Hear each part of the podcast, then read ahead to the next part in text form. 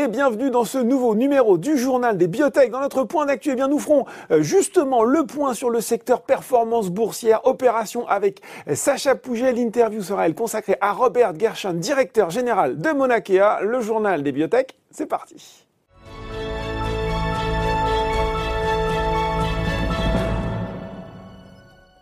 Et j'ai le plaisir de retrouver pour ce point d'actualité Sacha Pouget, directeur associé de Calisté Biotech Advisor et fondateur de Biotech Bourse. Bonjour Sacha. Bonjour Laurent. Alors Sacha, vous revenez en fil rouge hein, tout au long de l'année, nous faire un petit peu présenter euh, les indicateurs de ce secteur des biotech. Et on commence avec les performances 2021 euh, dans le monde. Euh, j'ai envie de faire un petit spoil, désolé. Euh, on peut dire qu'au sein de, au sein de ce compartiment monde, eh bien, l'Europe se porte bien. Tout à fait, Laurent. On, constate un bon début d'année pour les euh, sociétés biotech européennes. Il y en a environ 300 qui sont cotées, puisqu'elles surperforment le reste des zones géographiques. En Europe, on est en, moyenne en hausse de 11%, 11%.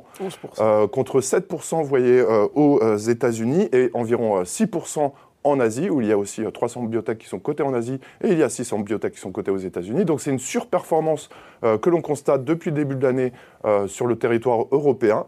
Et la France n'est pas en reste, puisque... pas si souvent, ça, hein, Voilà, on, est... Alors, il faut dire, vous parliez de fil rouge juste, juste avant, eh bien, on, on constate surtout une certaine continuité de ce mm. qu'on avait pu observer euh, en 2020, puisque euh, l'Europe avait aussi surperformé euh, le reste des zones géographiques. Donc c'est un continuum, j'ai envie de dire, de mm. la dynamique qu'on a pu observer, et ça ne faiblit pas, bien au contraire, et la France tient aussi son rang cette année au sein de l'écosystème européen. Alors justement, qu'est-ce qui se passe en France? On a envie de savoir. C'est vrai que les performances avaient été au rendez-vous l'année dernière. Est-ce que J'en déduis que ça continue aussi sur cette tendance? Tout à fait. Euh, en France, on est en, environ euh, en hausse de, 10%. Alors, grosso modo, finalement, c'est un peu la même trajectoire, la même dynamique que ce qu'on observe mhm. pour le CAC 40, mais aussi pour le CAC Small, les petites valeurs, euh, petites sociétés qui sont cotées à la Bourse de Paris. Mhm.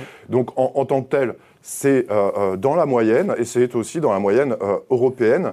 Il faut savoir que, quand même qu'en Europe, alors il y a un pays quand même qui euh, qui surperforme, c'est vraiment euh, Israël. Et ce n'est pas étonnant au regard du fait qu'il y a eu, euh, bah, ils ont su gérer la pandémie. Il y a aussi des sociétés qui sont impliquées dans le Covid, qui ont bien fonctionné. Les investisseurs se sont aussi intéressés au secteur en Israël, où il y a une trentaine de biotech qui sont, qui sont cotées. Donc elles, elles, progressent d'environ de, 30%. Il y a aussi les pays nordiques qui fonctionnent bien cette année. On a le Danemark qui progresse de, 30%. Et puis, alors un, autre pays, peut-être un peu plus moins, moins connu, mais euh, un peu plus exotique, qui est la Pologne.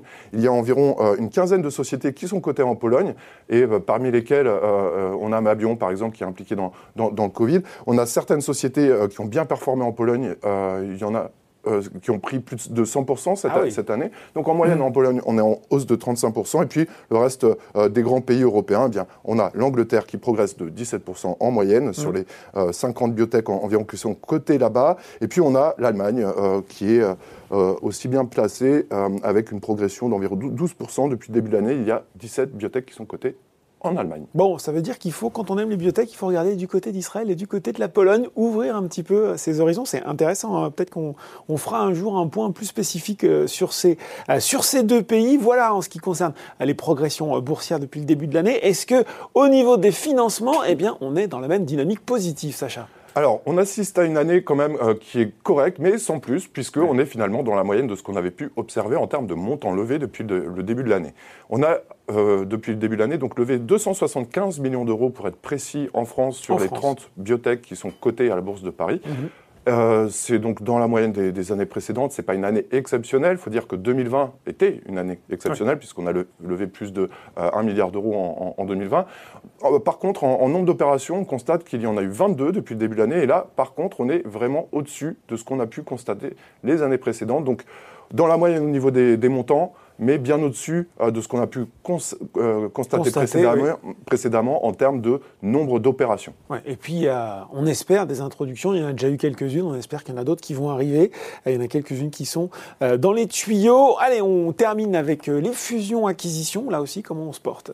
Alors, on, a constaté, bon, bah, finalement, c'est une année moyenne aussi, enfin classique, j'ai envie de dire, traditionnelle. bonne sur les performances boursières, normale sur les financements, normale sur les opérations. Normal, c'est pas, c'est pas mauvais, c'est pas exceptionnel, mais on est dans la moyenne finalement. Donc depuis le début de l'année, Laurent, on constate euh, huit opérations euh, de sociétés cotées qui se sont faites racheter par des industriels, des pharma, 8 au total en Europe et aux États-Unis, hein, pour un total d'environ 23 milliards de, dollars. Donc c'est une année classique, j'ai envie de dire. En tout cas, on n'en est encore qu'au mois d'avril, donc les choses peuvent rapidement évoluer, hein, on le sait.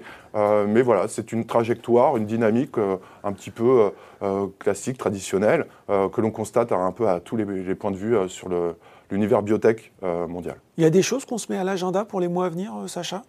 Eh bien, l'année 2021 sera véritablement, euh, j'ai envie de dire, un révélateur de ce qu'on a pu attendre lors des dernières années hein, en ce qui concerne bah, des résultats cliniques qui ont pris du retard puisqu'on a eu le, la Covid mm. et la pandémie qui a retardé le recrutement de certains programmes cliniques et pour, les, pour, pour, les, pour recruter des patients. Donc, on a du retard. Il va y avoir une salve de résultats qui va arriver et qui ne va pas tarder, notamment dans la Covid. Mm. On attend beaucoup de résultats. Euh, il y avait certaines espérances, hein, euh, certaines anticipations dès, la, euh, dès 2020. Mm. Donc là, on va, on va dire que ça sera le juge de paix avec les résultats qui ne vont pas tarder à déferler sur des programmes cliniques développés par les 30 biotech françaises. Donc ça sera un véritable révélateur et le, le, le véritable marqueur, ce sera, et le véritable signal, ce sera le côté fondamental. Donc que produisent comme résultat clinique euh, les, biotech euh, françaises. Alors, tant dans le vaccin que dans les traitements, hein, puisqu'il y en a qui sont positionnés sur les deux, euh, sur les deux aspects de cette, finalement de cette maladie. C'est bien ça. Donc on, a environ une quinzaine de, biotech hein, qui, sont quand même impliqués dans, la Covid, que ce soit dans la partie traitement, que ce soit aussi dans la partie diagnostic, mais aussi également la partie vaccinale. Donc on a beaucoup de sociétés qui sont impliquées et maintenant on attend véritablement qu'elles délivrent et le marché sera véritablement, je pense, attentif à, à toute cette salve de résultats qu'on peut attendre. Bon, eh bien, on, on refera le point ensemble dans les semaines qui viennent. Merci beaucoup, Sacha. Merci, Laurent. Tout de suite dans le journal des bibliothèques, c'est l'interview.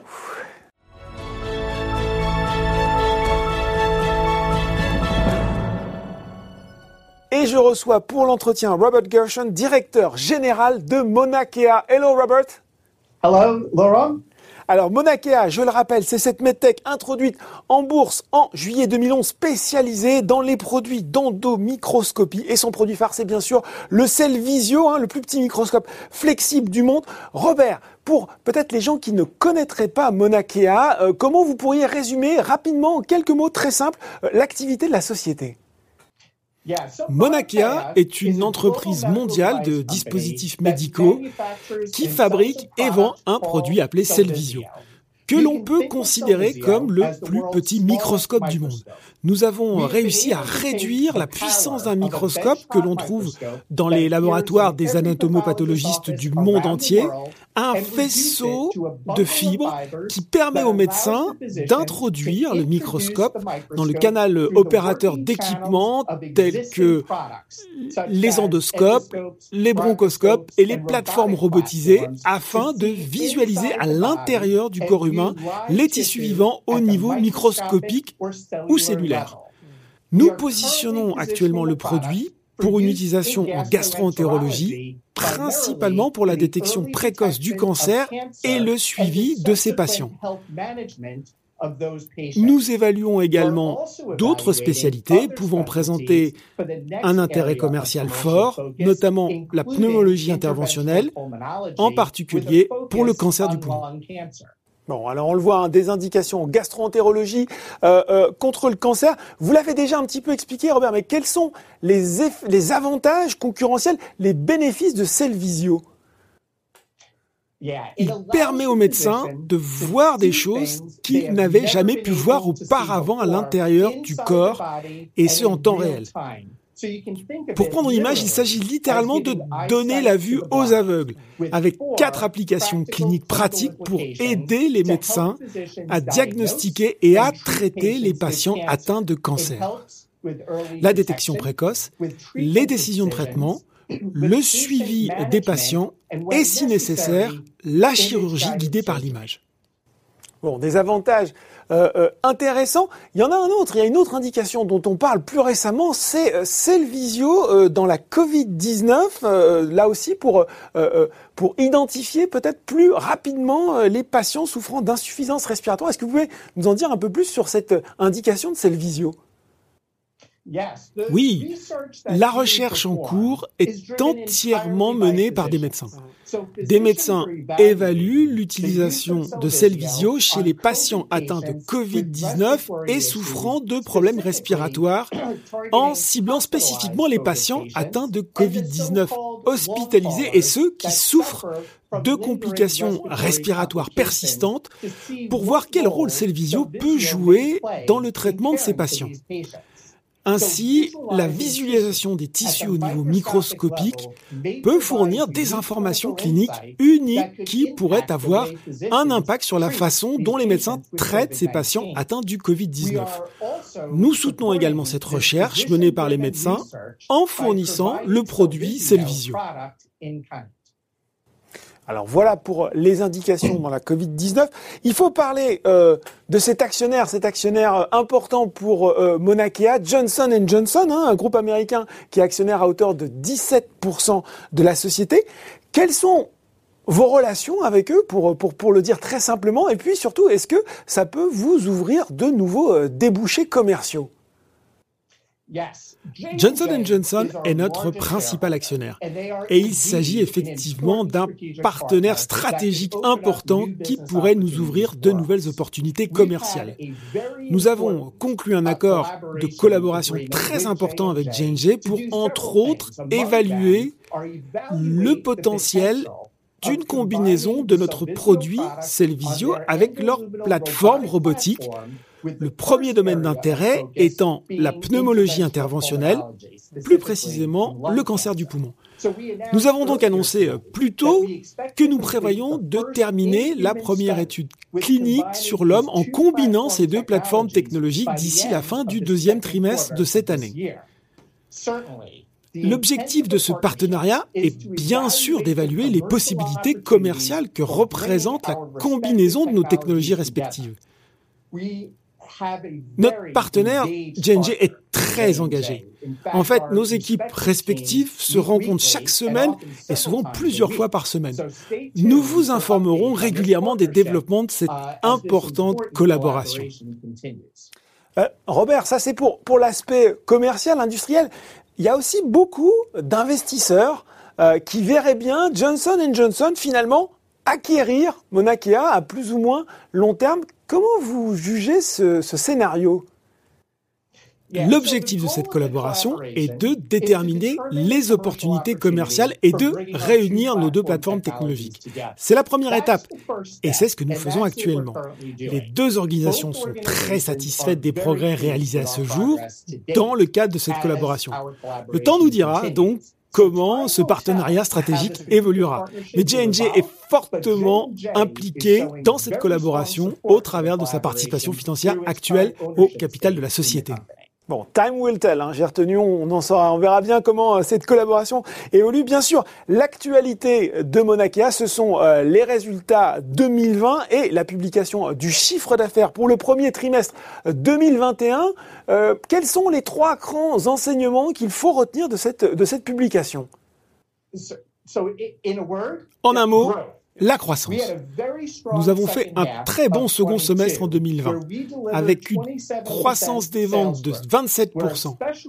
Nous sommes particulièrement encouragés par la forte croissance aux États-Unis, qui est notre zone géographique la plus importante, où nos ventes ont progressé de 44% au quatrième trimestre et de 4% sur l'ensemble de l'année, malgré l'impact significatif du Covid-19. Ces ventes soutenues traduisent l'exécution réussie de notre stratégie très ciblée auprès euh, de médecins ayant de forts volumes de procédures en gastro-entérologie supérieure. Nous avons également obtenu de bons résultats financiers au cours du second semestre 2020. Nous avons réduit notre perte d'exploitation de 11% par rapport à l'année précédente grâce à une augmentation de 23% de la marge brute et à une gestion rigoureuse de nos dépenses d'exploitation qui ont diminué de 3% par rapport à l'année précédente. Au premier trimestre, malgré l'environnement opérationnel difficile dû au Covid-19, les ventes ont augmenté de 7% par rapport à l'année précédente. Je suis particulièrement encouragé par l'augmentation du nombre de procédures à la fin du trimestre En mars, le nombre des procédures a augmenté de 60% par rapport à l'année précédente et nos clients américains ont réalisé le plus grand nombre de procédures sur ce mois depuis le troisième trimestre de l'année 2019. L'événement le plus marquant du premier trimestre a été la livraison de sept nouveaux systèmes Cellvisio à des clients américains grâce à notre stratégie très ciblée auprès de médecins ayant de forts volumes de procédures en gastroentérologie. Ces nouveaux placements, ainsi que les prochains, seront le principal relais de croissance de la société en 2021. Alors justement, vous l'avez dit, un début d'année euh, sur les chapeaux de roue marqué par la croissance. Justement, comment vous voyez l'activité se poursuivre sur le reste de l'année? 2021 sera une année de croissance. Nous sommes convaincus que notre stratégie commerciale visant à favoriser l'adoption du Visio se poursuivra tout au long de l'année 2021. Et nous nous attendons à ce que la mise en œuvre de notre stratégie ciblée sur les cliniciens en gastroentérologie à fort volume aux États-Unis conduit cette région stratégique à être le plus grand contributeur aux ventes de la société cette année.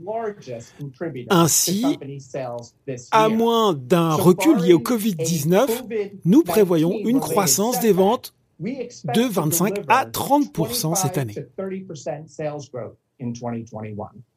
Bon, voilà, une croissance qu'on attend de 25 à 30% euh, cette année pour 2021 pour pour Monakea. Uh, thank you uh, Robert Gershon to uh, be with us, d'être avec nous, d'avoir été avec nous aujourd'hui pour le journal des biotech. Yes, thank you. Merci beaucoup. Le journal des biotech, c'est fini pour aujourd'hui. On se retrouve dans deux semaines pour un prochain numéro.